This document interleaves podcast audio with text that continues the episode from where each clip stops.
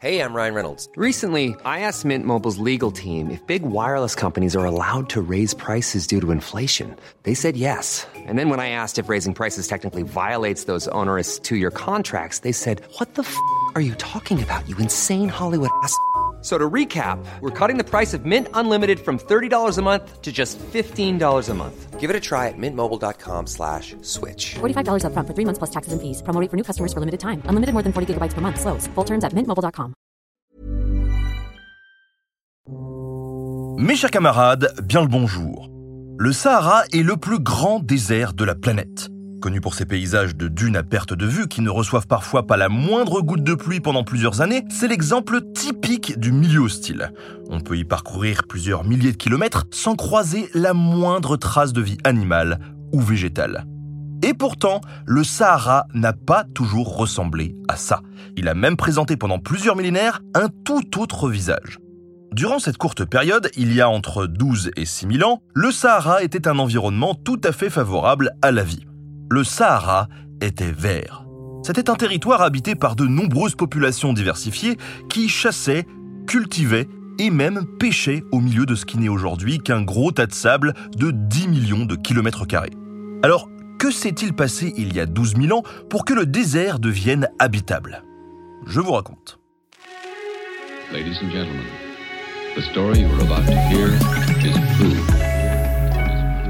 À la fin de la dernière grande glaciation, il y a environ 12 000 ans, le climat se réchauffe de manière assez brutale. Il devient même un peu plus chaud qu'aujourd'hui. La principale différence, c'est qu'à l'époque, les humains n'y sont pour rien. C'est un phénomène totalement naturel. En quelques millénaires, les glaciers fondent, le niveau des océans s'élève et leur température grimpe. À première vue, rien qui concerne notre désert. Pourtant, ce phénomène océanique modifie aussi en profondeur le système des vents en Afrique. L'océan, plus chaud, s'évapore beaucoup et fabrique davantage de nuages. Avec le réchauffement, les masses d'air en provenance du golfe de Guinée, au sud-ouest du Sahara, commencent à charrier beaucoup plus d'humidité et les moussons, ces fortes pluies saisonnières, se mettent à déferler très loin vers le nord de l'Afrique. Le Sahara reçoit alors des pluies régulières qui forment de nombreuses rivières, ainsi qu'une infinité de lacs pour les points bas. Lors de ces épisodes de forte pluie, ces lacs viennent à fusionner et des régions marécageuses de plusieurs centaines de milliers de kilomètres carrés apparaissent. La plus grande d'entre elles est formée par le lac Tchad. Aujourd'hui, il n'en reste plus grand-chose, mais ce lac pouvait atteindre une superficie au moins 200 fois supérieure à celle qu'on lui connaît. Il y a quelques millénaires, c'était une véritable mer intérieure de l'Afrique. Les reconstitutions des chercheurs vont jusqu'à lui prêter 340 000 km et 160 mètres de profondeur. Quand il recevait trop d'eau, il débordait même vers le sud pour alimenter le fleuve Niger distant de plusieurs centaines de kilomètres. Avec cette abondance d'eau, la vie se développe rapidement. L'apparition de ces fortes moussons favorise la colonisation du Sahara par la flore et la faune. Girafes, antilopes, mais aussi crocodiles, hippopotames, tortues, poissons et oiseaux se déploient dans cet immense territoire désormais parcouru de lacs et de rivières. Et qui dit abondance de vie végétale et animale, dit aussi peuplement des humains, qui suivent le gibier et colonisent cet environnement devenu hospitalier, le Sahara vert. Cette image d'un paysage entièrement vert, il faut tout de même le nuancer un petit peu. Le désert ne se transforme pas instantanément en une forêt tropicale luxuriante, mais il devient plutôt une immense savane.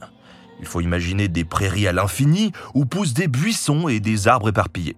Et en réalité, cet épisode de fertilité qui connaît son maximum il y a 8000 ans n'est qu'une parenthèse de quelques millénaires entre deux périodes désertiques. Le Sahara était vide d'humains ou presque pendant la période d'avant, et il s'est également vidé après, une fois la parenthèse refermée. Mais revenons à nos humains. La présence des populations humaines est très bien attestée aujourd'hui grâce aux nombreux vestiges de leur présence. Outils en pierre, sépultures, tessons de céramique, mais aussi ce qui a le plus passionné les chercheurs, l'art rupestre. L'art saharien est le premier élément qui a révélé que le désert n'avait pas toujours été aussi stérile. La découverte de peintures et de gravures par les expéditions coloniales, dès les années 1850, a piqué la curiosité des explorateurs car elles représentaient des animaux totalement absents de ces régions. Des girafes, des rhinocéros, des autruches, des antilopes, mais aussi de nombreux troupeaux de bovins. Les découvreurs en concluent logiquement que si des humains ont peint ces animaux, et qui plus est avec un grand réalisme, c'est qu'ils les ont vus de leurs propres yeux. L'idée que le Sahara n'a pas toujours été un désert commence alors à germer. Reste qu'au 19e siècle, quand les Européens découvrent ces traces, le concept de préhistoire est encore très vague, et on imagine plutôt qu'elles ont été laissées par des peuples antiques qui vivaient à l'époque des Romains. Par ailleurs, dans le Sahara, les archéologues éprouvent de grandes difficultés pour dater les vestiges, puisque le vent balaye en permanence les sols et laisse tous les artefacts au même niveau alors qu'ils ont parfois des millénaires d'écart. Pendant longtemps, on imagine donc que cet art rupestre a 2000 ans, tout au plus. Mais la multiplication des études sur le sujet et l'arrivée de datations précises au carbone 14 changent notre vision du Sahara. Les archéologues identifient des sites d'habitat qui remontent jusqu'à 9000 ans. L'une des grandes questions à se poser alors a été de déterminer l'origine de ces populations. Je vous passe les études sur la forme du crâne au début du XXe siècle, qui sont toujours très douteuses et parfois ouvertement racistes, et je vais plutôt vous parler du travail des linguistes avec ce que l'on appelle la glottochronologie. La glottochronologie est une discipline de la linguistique qui consiste à comparer des langues d'une même famille pour essayer de dater l'époque de leur séparation. Cette méthode ne peut jamais être très précise, mais elle a quand même permis de confirmer que les langues du Sahara datent de 13 000 à 10 000 ans, soit pile au début de la période humide, et qu'elles trouvent leur origine plus au sud, entre l'Éthiopie et le Nigeria.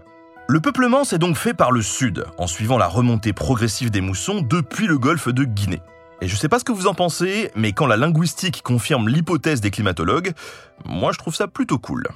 En l'absence de textes historiques, puisqu'on est plusieurs millénaires avant l'invention de l'écriture, c'est l'archéologie qui nous livre des indices sur les différentes cultures qui se sont succédées dans ce Sahara vert. Pour les différencier, les archéologues retiennent les styles graphiques et les motifs de leurs peintures rupestres.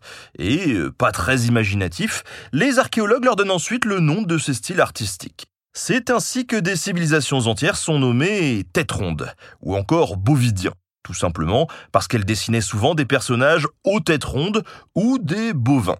Un peu comme si notre civilisation était appelée les taggers par des archéologues du futur. La première grande culture à apparaître au Sahara, il y a 9000 ans, est celle des têtes rondes. Il s'agit de populations qui remontent vers le nord en suivant le gibier et qui s'installent au bord des lacs. Ces populations ont laissé de nombreuses peintures qui représentent des animaux sauvages, mais aussi de nombreux personnages humains. Pour certains archéologues, le fait de placer l'homme au centre des peintures serait la marque d'un nouvel état d'esprit, celui qui permet de se penser maître de la nature et de la domestiquer. Ces populations fabriquent d'ailleurs très tôt de la céramique et ramassent les céréales sauvages. Mais durant quelques millénaires encore, le Sahara reste une terre de chasseurs-cueilleurs. Vivant au bord des lacs et des rivières, les têtes rondes se spécialisent d'ailleurs rapidement dans la chasse aux animaux aquatiques, tels que l'hippopotame ou le crocodile, mais aussi dans la pêche. Les archéologues trouvent de nombreux restes de poissons dans leurs habitats aujourd'hui au milieu des dunes. Ces poissons, des silures ou des perches, sont en réalité originaires du Nil. Durant les fortes pluies, les bassins du Nil et du lac Tchad pouvaient en effet déborder et communiquer, ce qui a permis aux animaux aquatiques de passer de l'un à l'autre, puis de remonter les affluents du lac Tchad et du Niger jusque dans les régions les plus reculées du Sahara, à des milliers de kilomètres de leur habitat originel. Entre 8000 et 6000 ans avant notre ère, durant la période la plus humide du Sahara vert, les poissons d'eau douce pouvaient donc représenter jusqu'à 90% de l'alimentation des habitants du Sahara, loin devant les mammifères ou les oiseaux. Après ce maximum d'humidité, la proportion de poissons diminue progressivement, et les populations postérieures se tournent alors davantage vers les animaux terrestres, commençant même à les domestiquer. Les éleveurs du Sahara sont donc d'anciens pêcheurs reconvertis.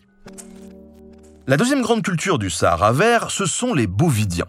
Comme son nom l'indique, il s'agit de populations qui ont laissé de nombreuses peintures et gravures représentant des bovins.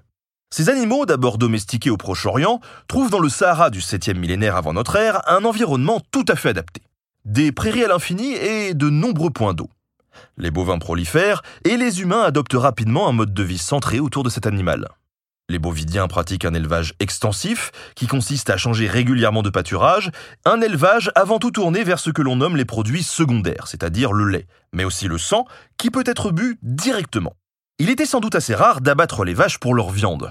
En tout cas, l'analyse archéologique des résidus gras au fond des poteries fait également penser à des dépôts de produits laitiers, peut-être des fromages ou des yaourts préhistoriques. Les populations du Sahara conservent d'ailleurs très souvent de nos jours la capacité de digérer le lait à l'âge adulte, ce qui est une adaptation génétique des populations qui en consommaient beaucoup. Les peintures bovidiennes représentent souvent des scènes assez réalistes de troupeaux à proximité de campements habités par des bergers. Les animaux sont montrés avec des particularités reconnaissables, telles que des cornes, les pieds gonflés ou des taches de couleur, qui témoignent d'une grande proximité avec les animaux. Les éleveurs devaient très certainement connaître leurs bêtes individuellement, et les peintres ont pu même représenter des animaux appartenant à leur troupeau. Et ça, pour une raison très pragmatique. Dans un système économique tel que celui des bovidiens, le bétail constituait l'élément de richesse par excellence et servait sans doute de monnaie pour toutes les transactions, comme pour l'échange de femmes notamment. Les peintures auraient donc pu remplir le rôle d'un livre de comptes, une sorte de mémoire des transactions passées entre les groupes d'éleveurs. Au 5e siècle, ces populations d'éleveurs bâtissent également des mégalithes. Ces constructions sont des monuments funéraires et certaines ont livré des restes de bovins peut-être offerts en sacrifice. La mise à mort de têtes de bétail, signe de richesse, pourrait alors illustrer le prestige du défunt. Un peu comme si aujourd'hui on décidait de se faire enterrer avec sa Rolex. La multiplication de ces constructions qui marquent le paysage fait aussi penser aux archéologues qu'elles auraient pu jouer le rôle de bornes pour signaler la propriété du territoire, ce qui était un enjeu important de rivalité pour ces éleveurs toujours en quête de pâturage. Après la période bovidienne, au 4e millénaire avant notre ère, le climat mondial refroidit un peu et le Sahara s'assèche de nouveau. Les lacs se réduisent, les marécages disparaissent et les rivières coulent désormais par intermittence. La parenthèse humide se referme. Pour s'adapter à la rédification, les populations néolithiques se mettent à creuser de grands puits ouverts pour aller trouver la nappe phréatique souterraine. Celle-ci continue de baisser pendant plusieurs siècles, puis les humains doivent se résigner à quitter les régions asséchées avec leurs troupeaux. Les populations se replient alors autour des massifs montagneux au centre du Sahara qui conservent de meilleures conditions environnementales. Les massifs du Hogar ou du Tibesti, situés aujourd'hui dans le sud de l'Algérie et dans le nord du Tchad, culminent à plus de 2000 mètres et retiennent un peu mieux les pluies que le désert environnant. Les populations d'agriculteurs qui plantaient des céréales sur les berges des lacs se replient, elles, vers le sud ou vers les oasis éparpillées à travers le désert, ce qui existe toujours aujourd'hui. D'autres choisissent de rejoindre la côte ouest de l'Afrique, en Mauritanie notamment, pour y vivre des ressources maritimes. Et d'autres encore migrent vers la vallée du Nil, qui n'était auparavant qu'un immense marécage en grande partie inhabitable. Et ce n'est pas par hasard si ce quatrième millénaire est justement l'époque de formation de l'ancien empire en Égypte. Les populations du Sahara fuyant la sécheresse y ont largement contribué. Au final, la rédification transforme profondément les modes de vie et vide une grande partie du Sahara de ses habitants. Les représentations artistiques pour cette période n'ont plus grand-chose à voir avec les bovins délicatement peints et gravés. Il s'agit le plus souvent de gravures exécutées rapidement, représentant des humains armés et des symboles géométriques. Le thème de la chasse et du combat remplace celui de la rencontre et de la parole entre étrangers dans un campement c'est clairement le témoignage d'époques peut-être plus troublées où l'abondance a laissé place à la rareté et où les groupes qui parcourent le Sahara organisent des razzias pour accaparer les maigres richesses. Au premier millénaire avant notre ère, des gravures montrant le prophète Élie sont fréquemment attestées dans le Sahara. Elles prennent la forme d'un cavalier suspendu au-dessus de sa monture pour symboliser le prophète qui monte aux cieux. Cette interprétation est appuyée par une inscription dans l'Atlas marocain qui mentionne le nom d'Élie à côté du cavalier. Ce prophète présent dans la mythologie hébraïque et dans l'Ancien Testament avant d'être repris par l'islam a un rapport avec le climat, puisqu'il est dit dans le livre des rois que Dieu lui donne le pouvoir de faire pleuvoir. À côté des gravures sont d'ailleurs retrouvées de très nombreuses traces d'impact sur la roche qui semblent correspondre avec la tradition consistant à frapper la pierre pour essayer de déclencher les pluies. Dans un contexte d'arédification et d'angoisse sur l'évolution du climat, tout ça prend son sens cette figure de la mythologie hébraïque a pu jouer le rôle d'un dieu de la pluie pour les habitants du désert. L'introduction du dromadaire depuis l'Arabie, finalement très tardive, puisqu'elle intervient vers le tournant de notre ère, permet l'apparition d'un grand commerce caravanier à travers le désert. On peut relier le nord au sud en quelques semaines, mais le Sahara n'est définitivement plus ce qu'il a été. Aujourd'hui, l'avenir du Sahara reste incertain. On parle régulièrement de désertification, d'une extension du désert vers le sud, et un projet de grande muraille verte, lancé il y a 15 ans par l'Union africaine, tente d'endiguer l'avancée des dunes. Pourtant, avec le réchauffement généralisé engendré par notre civilisation industrielle, il n'est pas impossible que le même phénomène qu'il y a 12 000 ans se reproduise. L'océan se réchauffant, il se pourrait que les pluies augmentent à nouveau et que des zones désertiques redeviennent habitables. Certaines études, comme au Wadi Owar dans le nord du Soudan, vont d'ailleurs dans ce sens et constatent une légère progression de l'humidité. Mais la modification du climat que nous connaissons aujourd'hui est beaucoup plus brutale que par le passé.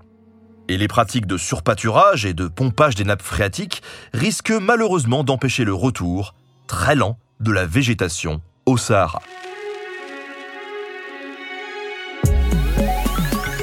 Merci à Lucas Pacotte pour la préparation de cette émission. Merci à Studio Pluriel pour la technique. N'oubliez pas de vous abonner au podcast pour ne pas louper les prochains épisodes de Nota Bene. À très bientôt.